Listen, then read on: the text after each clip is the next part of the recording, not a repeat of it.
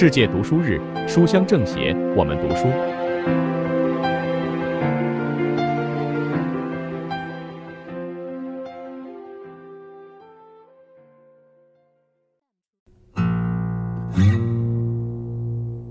大家好，我是余杭区政协委员唐立春。书香政协，我们读书。今天我向大家推荐的是一本小众的老书《春秋左传》。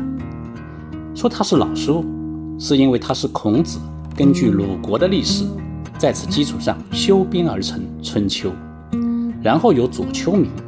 另一种说法是，有可能是吴起对此进行阐述发挥，而编成《左传》。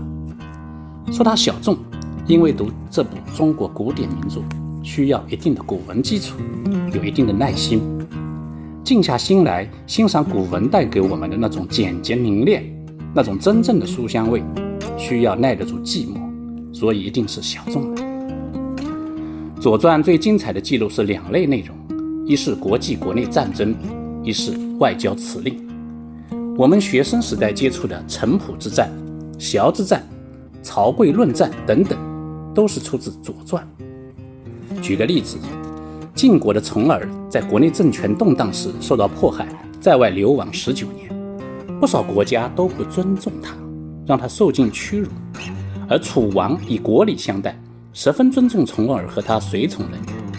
有一天，楚王问他：“假如有一天你回国当上了国君，你将怎样报答我呢？”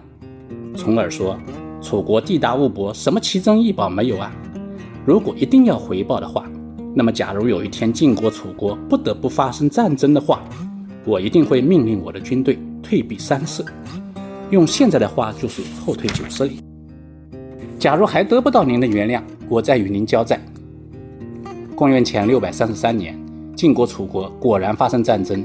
晋文公从而实践诺言，退避三舍，然后以少胜多战胜了楚国。这就是非常有名的城濮之战。晋文公凭借这场战争，成功跻身春秋五霸之一。那么外交辞令方面呢，主要体现在我们常常说的“不学诗，无以言”，不是说不学《诗经》就不能说话，而是说不熟读《诗经》，当时就不能成为一名合格的外交官。因为当时不少场合都要引用《诗经》，不会用《诗经》，或者说言行不符合《诗经》所表达的意思，就会被认为是非礼，就会造成外交上的失败，你就不可能成为一名合格的外交官。所以，《左传》是一部很有意思的书，不过需要读者有充分的耐心和一定的古文基础。欢迎大家去读原品味经典。谢谢大家。